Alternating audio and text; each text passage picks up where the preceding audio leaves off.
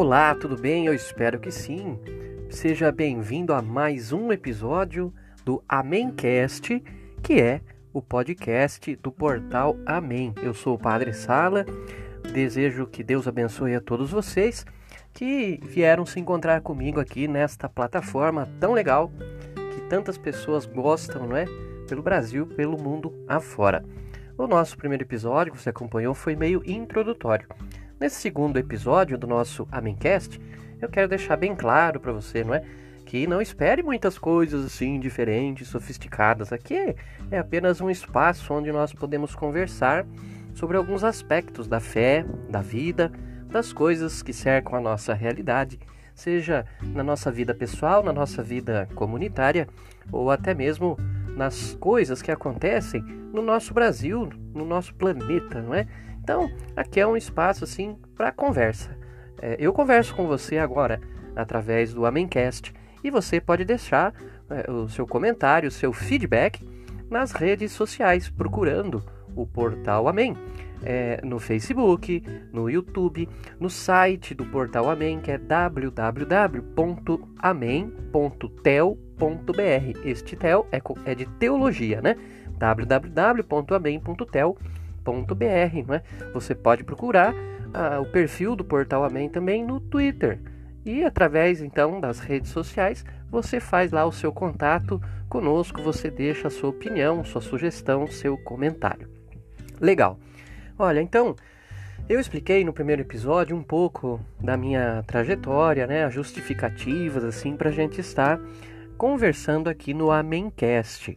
E hoje eu gostaria de conversar com vocês a respeito de imprensa, jornalismo e como isso pode afetar a nossa vida, o entendimento da realidade que nos cerca e até mesmo as questões da nossa fé.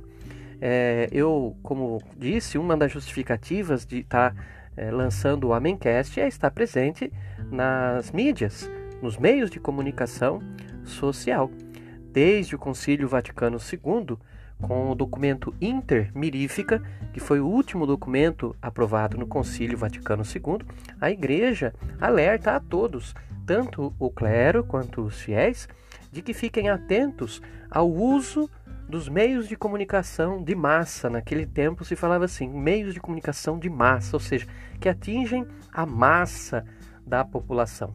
Você tem que lembrar que na década de 60, quando aconteceu o concílio, entre 1962 e 1965, é, já havia a televisão, o rádio há muito tempo, não é? A, a, mídia impressa, claro que foi a primeira. Agora veja, não existia naquele tempo internet, redes sociais. Até os anos 90, vamos dizer assim, a maioria de nós nem sonhava com as plataformas midiáticas que nós temos hoje.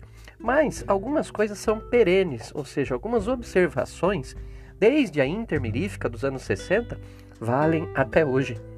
O compromisso das mídias de se pautarem pela verdade, pela ética, pela honestidade, são pilares, não é? Da, da boa imprensa, do bom jornalismo, do bom comunicador. É, é, é, uma regra de ouro, é um tripé no qual se sustenta a verdadeira função social da imprensa e dos meios de comunicação em geral, que é ajudar a esclarecer, é informar. Não é? A família, a, a escola, a religião formam e a imprensa informa. Então, é sempre muito importante. Eu digo para vocês que quando eu fui optar pela faculdade de jornalismo, alguns anos atrás, não é? Eu levava já tudo isso em conta. Eu já participava das nossas comunidades católicas, é, eu sempre é, fui precoce nessa coisa de ler e escrever. Eu aprendi a ler sozinho, com 5, 6 anos de idade, antes da professora na escola ensinar. É, a minha casa, graças a Deus, né? Meu, minha família era humilde, meu pai era proletário, minha mãe dona de casa, mas assim, podia faltar brinquedo, né? Que aquele tempo era difícil de satisfazer os luxos das crianças. Os pais não podiam sair comprando tudo que a criançada pedia, não. E em casa também era assim. Eu e minha irmã queríamos muitas coisas.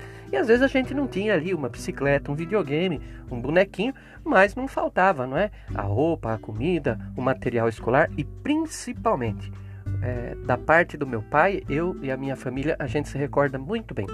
Naquele tempo ainda havia os vendedores de livros que passavam de porta em porta, de casa em casa. Toda vez que alguém passava em casa, vendendo uma enciclopédia, uma coleção de livros, de dicionários e, e alguma coisa assim relacionada a livros, o meu pai fazia questão de, de, atender, fazer entrar, olhar o material e olha, se possível ele comprava. Naquele tempo não tinha cartão de crédito, era carnê, né? não tinha nem muito esse esquema do, de pagar via boleto bancário. Muitas vezes o vendedor aparecia a cada mês ou a cada bimestre para receber cada parcela ali da coleção que ele vendeu. Era muito diferente, né? O mundo 30, 40 anos atrás. Mas o meu pai sempre fez questão de encher a nossa casa de livros e atlas geográficos. Nossa, eu lembro que uma das diversões da, da minha infância, pelo menos, né, era passar os dias ali brincando com os livros é, quando estava de férias ou em algum dos períodos que eu não estava na escola. E isso sempre me aproximou então desse universo da leitura. Eu sempre tive essa facilidade para ler, aprendi bastante cedo, como eu disse, e para escrever também. Quando a professora fazia aqueles, aquelas redações não é? na, na classe, eu tinha uma professora, a dona Maria do Carmo, sempre fazia concursos de redação lá pelos meus 9, 10 anos de idade. Eu vivia ganhando esses concursos né? e sempre chamava a atenção dos professores a minha facilidade para escrever, para ter criatividade de, de, inventar histórias, de usar até palavras ali nas minhas pequenas e precoces redações, palavras assim, diferentes das das outras crianças, porque como eu tinha muito contato com os livros, é claro que o meu vocabulário também já ia se formando, né? E aí eu fui crescendo sempre em contato com esse universo da leitura. Foi muito bom para minha educação. Então é aquilo que eu disse inicialmente. A família forma. A família tem que dar todas as condições para que os seus filhos é, se eduquem. Não apenas na escola, dependendo dos professores, mas se eduquem a partir da própria casa. Não apenas com os exemplos, ensinamentos, palavras do, do pai e da mãe, mas também o pai e a mãe incentivando os filhos é, no que diz respeito à própria educação, acompanhando a educação dos filhos, olhando o caderno, ajudando a fazer a, a lição, lendo um livro juntos, né, comentando coisas de um livro que está se lendo junto, e não, como a gente vê hoje, infelizmente, alguns pais, algumas mães, terceirizando a educação dos próprios filhos, de modo que em muitas famílias não é o pai nem a mãe que forma, é a escola que fica com essa incumbência total. E há muitos pais que nem acompanham os filhos na sua evolução escolar. E aí depois não sabem, não é? Por que na fase adolescente, na fase da juventude, não reconhecem os próprios filhos. Nós temos que levar em conta que hoje em dia também muitas escolas, sejam do ensino público ou privado, é, não formam, mas deformam os nossos jovens e as nossas crianças. Mas esse assunto que se diz, é, que diz respeito assim à educação de modo mais direto, a gente vai falar em outro episódio. O que eu quero dizer para vocês é que eu sabia, já percebia a minha facilidade com comunicação desde a juventude e sabia, até mesmo por causa dos escritos da igreja, as mensagens dos papas no Dia Mundial das Comunicações Sociais, que a mídia, o uso correto da imprensa e dos meios de comunicação de massa eram muito importantes, tanto para a evangelização quanto para outras questões da nossa sociedade. Então, eu demorei muito para descobrir o que eu queria fazer da vida. Eu fui entrar na faculdade, eu já tinha mais de 20 anos. Eu realmente fiquei um tanto perdido. Eu tentei até ser torneiro mecânico. Olha, hoje eu não me imagino nessa profissão. É uma profissão boa, digna, não é? Tem muita gente que tem, mas eu naquela época achava que era o meu caminho, não foi. E aí, depois de ouvir muitos amigos, né, as pessoas sempre diziam para mim: "Mas você escreve tão bem, já escreve no jornal, por que, que você não vai ser é, jornalista, vai fazer faculdade, vá viver disso. E eu tinha aquele medo de transformar algo que era um hobby, não é, um passatempo, uma coisa tão prazerosa quanto a escrita, transformar aquilo em profissão, em obrigação, e aí a coisa perder toda a graça, você sabe, né? Então, é, eu relutei um pouco, mas eu me venci diante da realidade. Eu realmente um dia parei, olhei para mim, para minha vida e disse: o que é que eu sei fazer bem? E modéstia à parte, e também sem falsa modéstia, eu disse para mim mesmo: mim mesmo, você sabe fazer bem é escrever, é comunicar, é usar as palavras. Né? E aí eu me rendi à realidade. Fui para a faculdade de, de jornalismo, é, tive amigos que me ajudaram no começo, porque fui para uma faculdade particular. Tive amigos que me ajudaram a pagar as mensalidades no início, até eu me ajustar com a questão de, de orçamento. Faculdade sempre foi cara no meu tempo, não é é, como hoje não, que tem é, ProUni e etc, e financiamentos mil. Naquele tempo não era assim. E, graças a Deus, fui dentro da faculdade, caminhando, fazendo todo o curso, todos os quatro anos, até que me formei em comunicação social com licenciatura né, em jornalismo. E eu já atuava na mídia através da imprensa escrita, no jornal Federação, às vezes colaborando com outros jornais da região. Eu tive aquela fase também de repórter, né, fazendo matérias, cobrindo eventos, cobrindo sessões da Câmara Municipal, tudo o que faz um jornalista quando atua na rua como repórter, né? E depois, na, na, no próprio Jornal Federação, ao longo dos anos, eu fui ocupando assim quase que todas as funções. Era um jornal pequeno, um jornal de paróquia, mas um jornal muito tradicional, com, com mais de 100 anos de existência, e, e, mas tinha uma equipe reduzida. Então chegou uma época mesmo que eu tinha que fazer tudo. É, eu ia para a rua, eu fazia matéria, eu tirava foto, eu voltava para o jornal, eu escrevia matéria, eu tratava foto, eu diagramava o jornal, eu fechava o arquivo, eu levava para gráfico, eu só não ia buscar porque era muito jornal para buscar. Mas é, aquilo, apesar de trabalhoso, né, me deu um conhecimento assim, muito grande por dentro de como funciona a imprensa. E a gente tem que entender como funciona a imprensa não apenas nas suas questões técnicas, né? Como é que eu mexo num programa de diagramação? Que tecla eu aperto? Como é o fechamento é, de um arquivo? Como é que eu confiro não é um offset numa gráfica. Acho que nem tem mais o sistema de offset, porque hoje é tudo computadorizado, né, automatizado a questão de impressões. Mas quando a gente olha e fala de imprensa, jornalismo, essas coisas, a gente não deve se limitar às questões técnicas. A gente tem que também levar em conta a questão humana. Claro, lógico, pois é o ser humano que atua ali em todo, todos os tipos de mídia. Uma situação que já não vem de hoje, infelizmente, e que me preocupa como comunicador, como jornalista.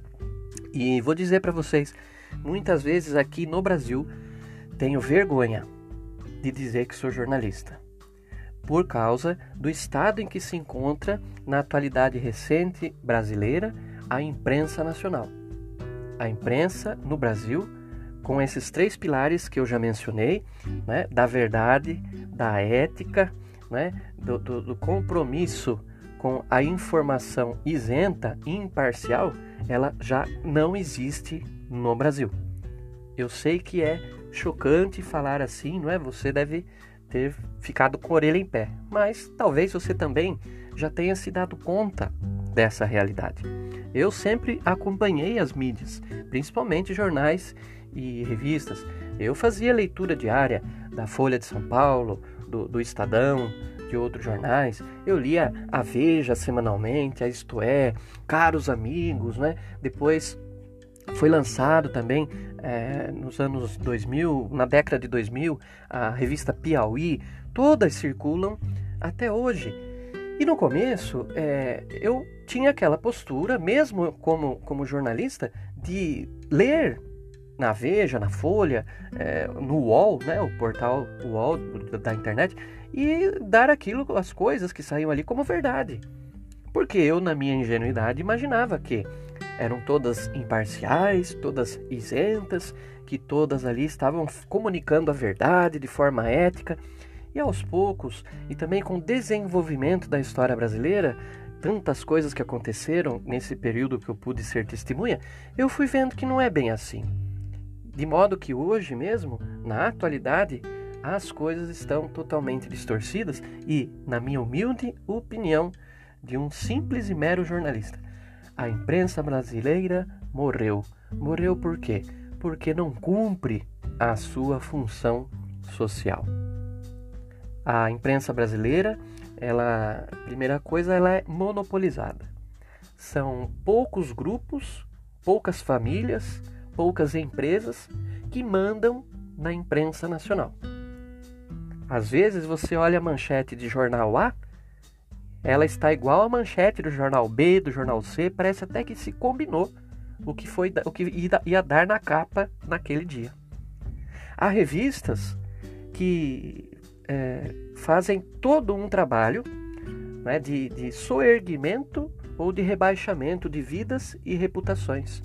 Há revistas hoje que circulam nacionalmente no Brasil que não circulam, não, não, não, não se publicam para levar a verdade e a informação para as pessoas. São instrumentos de uso político e de difamação. Uma das coisas né, que a gente deveria pedir que a nossa imprensa nacional fosse 100% fiel é sua isenção, imparcialidade. Não ter rabo preso com ninguém e também não ter preferência por ninguém. Relatar os fatos objetivamente com alguma opinião? Sim, com alguma opinião. Há os mais radicais que acham que quando um jornalista vai escrever uma matéria, né, ele deve ser assim tão imparcial que ele não, não deva emitir a sua opinião. Há casos e casos, né? Um comentarista político, alguém que tem uma coluna no jornal sobre qualquer tema, ele tem que dar a sua opinião, até porque é isso o que um, um, o, seu público, o seu leitor, espera. Agora, tem outras questões que precisam ser vistas de modo mais imparcial, é, mostrando, né, se esforçando para numa matéria revelar os fatos e informar dos fatos e deixando para o público essa tarefa de decidir também qual é a sua postura, qual é a sua opinião diante daquele fato é, revelado, mostrado, informado por aquela matéria. Hoje em dia, nós vemos assim a quebra da ética no jornalismo de modo muito fácil. Usa-se a imagem da gente sem autorização, coloca-se na capa do jornal e da revista, fazem matérias falando da gente sem nem nos entrevistar. Eu estou dizendo assim no plural para ser genérico, né? Claro que eu, que pobre de mim, né? E que continue assim. Claro que eu nunca vou ser matéria de grande mídia, se Deus quiser. Me deixa aqui no nosso cantinho do Amencast, né?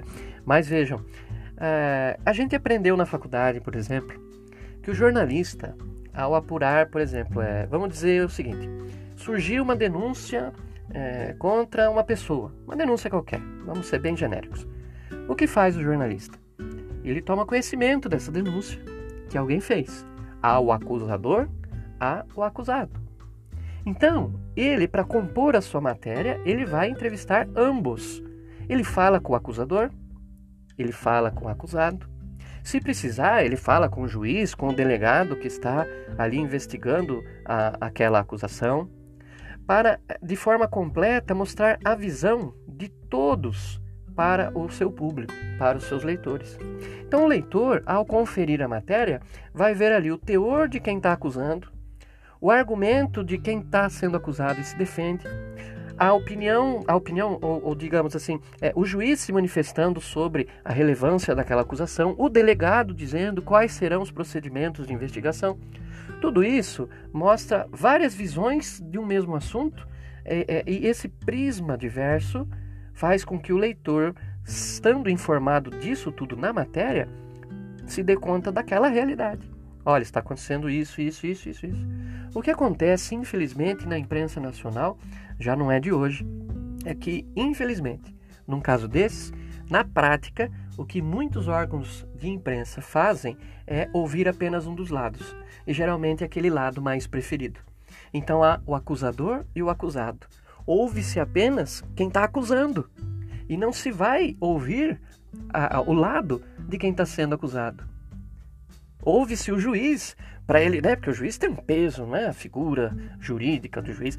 É, ouve-se o juiz para dizer sobre a importância daquela acusação, mas não se ouve o delegado para se saber como é que está o andamento da investigação, se aquelas acusações até o momento estão fazendo sentido. Então, é uma imprensa muito condicionada, muito pautada por preferências próprias, por interesses das empresas midiáticas. Passou o tempo romântico lá do jornalismo dos anos 50, 40, até mesmo da década de 60, em que o jornalista estava preocupado em ir para a rua, conversar com o povo, fazer matérias isentas, né, imparciais, para contar através das páginas dos jornais os acontecimentos do dia a dia. Né? Passou essa época. Tudo o que sai na imprensa hoje tem um interesse por trás, né? tem uma campanha por trás, e muitas vezes a gente não enxerga isso. Temos que olhar para além da manchete, nas entrelinhas. Veja que a, a imprensa, ela sabe também, lógico, claro, trabalhar com as palavras. Você já viu muito disso no jornal, não é? é há uma campanha que a mídia brasileira faz em geral contra alguns setores da nossa sociedade. O clero, polícia militar, né? é, famílias estruturadas de modo conservador, como manda a nossa Santa Igreja Católica. Tudo isso é passível de crítica e é criticado. Né? Há, há, há coisas que a imprensa gruda como um chiclete no senso comum da sociedade de tantas e tantas matérias que fazem a respeito e que não são matérias idôneas, imparciais, verdadeiras. Pega-se o caso da pedofilia, não é? Hoje em dia, de tanto a mídia fazer alarde, quando se fala em pedofilia, a pessoa comum liga logo esse crime ao clero. E é claro que, infelizmente, a gente não está negando, e infelizmente há casos de pedofilia no clero, mas não são a maioria.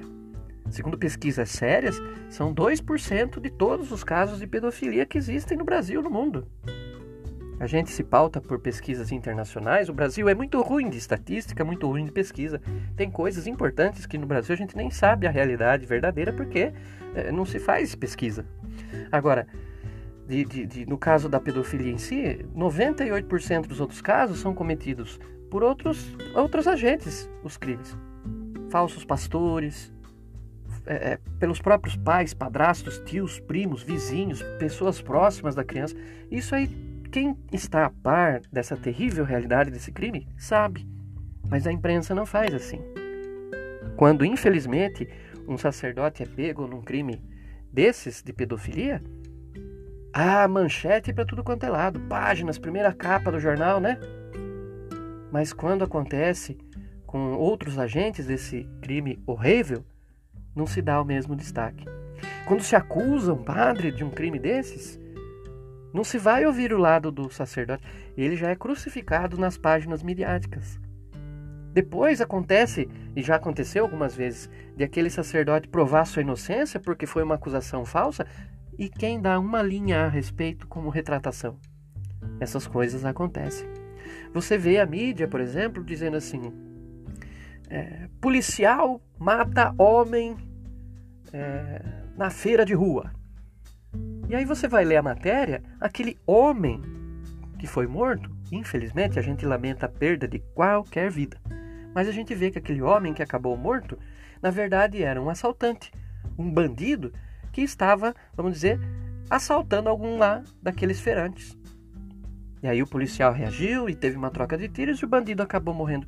A imprensa não coloca na manchete, né? Polícia mata bandido em feira de rua.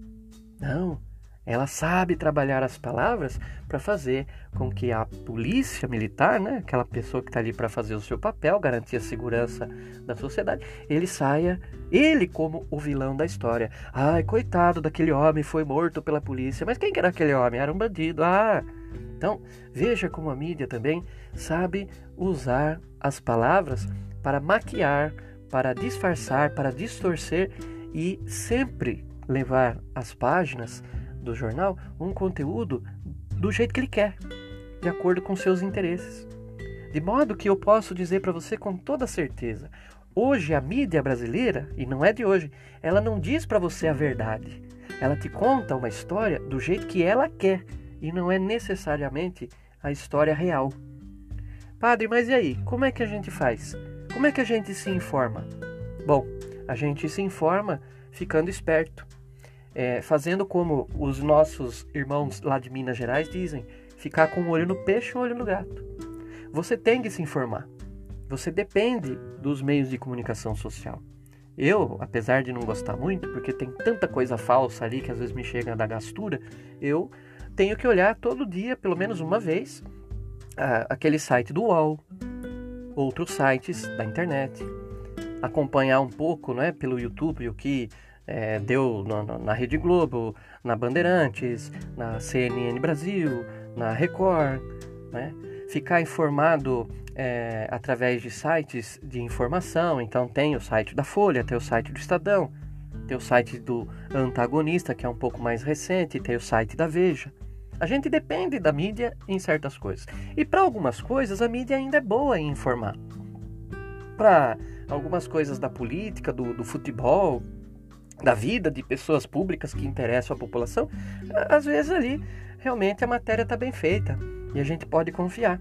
Agora, principalmente na, no noticiário político do nosso Brasil, a gente tem que desconfiar da imprensa, porque elas não são isentas, as empresas que mandam na mídia brasileira. Elas têm interesses e a gente tem que ficar esperto. A gente tem que ler, né? Então vamos dizer assim, é, saiu na Folha que político tal é corrupto. Vamos ver o que as outras mídias estão dizendo.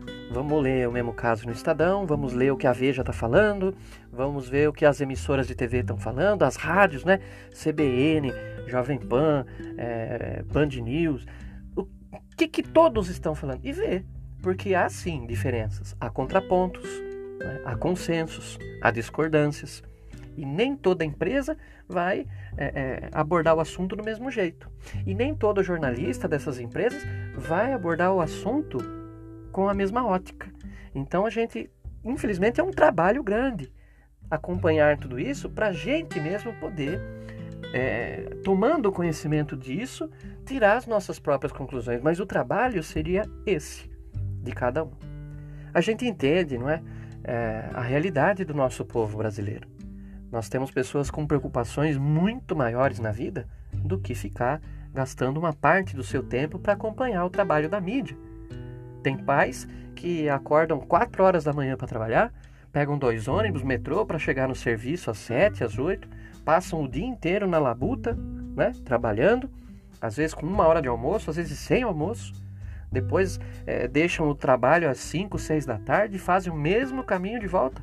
Metrô, ônibus a pé, duas, três horas de viagem, chegam em casa por volta das 8, 9 da noite, querendo apenas colocar alguma comida no estômago para tomar um banho, dormir e novamente no outro dia começar o batente, tudo outra vez.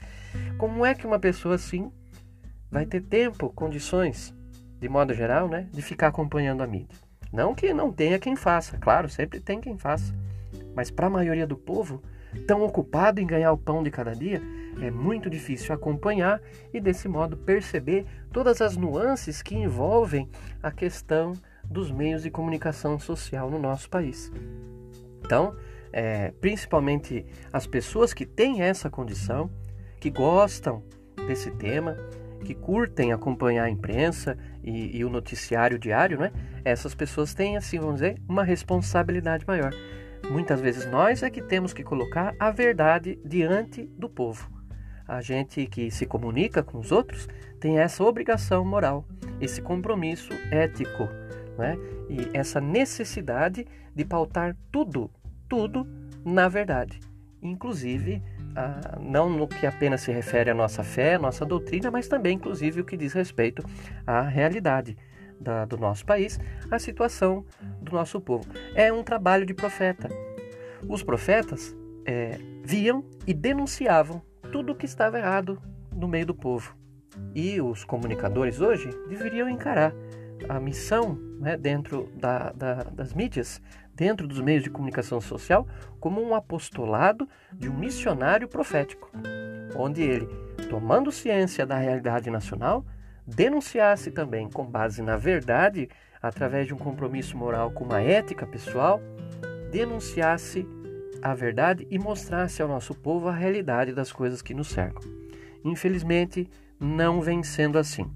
Há ótimos jornalistas ainda no Brasil e isso nos dá muita esperança e é uma alegria poder ouvir um comentário na TV, no YouTube ou no rádio de um jornalista sério que não se deixa levar por outros interesses. Mas infelizmente, é com dor no coração que como jornalista, né, eu posso dizer para você, 90% dos nossos jornalistas não estão nem aí e estão comprometidos com alguma pauta particular.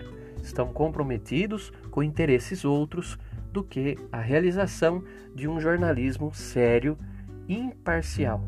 Né? Então, rezemos, irmãos e irmãs, rezemos para que nas futuras gerações continuem surgindo pessoas com esse dom para os meios de comunicação social que se pautem pela verdade, pela ética, pela imparcialidade. Pessoas que façam um jornalismo sério e continuem mantendo acesa essa chama tão pequenina que ainda resiste aqui no nosso país, de termos um jornalismo competente e realmente bem feito. E vamos rezar também pela conversão de muitos jornalistas, de muitos comunicadores que infelizmente é, deixam a verdade de lado por causa de algum dinheiro no bolso, de algum interesse de carreira. Vamos rezar para que se convertam, principalmente para que não usem né, esse poder que é participar da, da, do dia a dia da imprensa, não usem esse dom contra a nossa igreja, contra a nossa fé, que sejam imparciais também conosco. Há uma grande má vontade da mídia em geral com a Igreja Católica Apostólica Romana. Mas nós não devemos nos deixar abater por isso. Rezemos para que se convertam, façamos a nossa parte. Fiquemos espertos também sobre o modo como nos informamos nas mídias que escolhemos e saibamos nós também sermos agentes comunicadores da verdade que nos cerca. E que cada um de nós possa contar com a graça do Espírito Santo de nosso Senhor Jesus Cristo para levar a cabo essa missão. Muito bem, esse aqui foi então o nosso Amencast de hoje. Eu espero que você tenha gostado e o seu comentário você deixa então lá no portal Amém do Facebook, na página do portal Amém do YouTube, no Twitter, né, nas outras plataformas do nosso portal Amém. Não deixa de conferir também o nosso site, tá? www.amém.tel.br. Esse tel é de teologia, né? Então, amém.tel.br e se Deus quiser, a gente volta no nosso terceiro episódio daqui uns dias, tá bom? Eu sou o Padre Sala, Deus abençoe a todos. Obrigado. Tchau, tchau.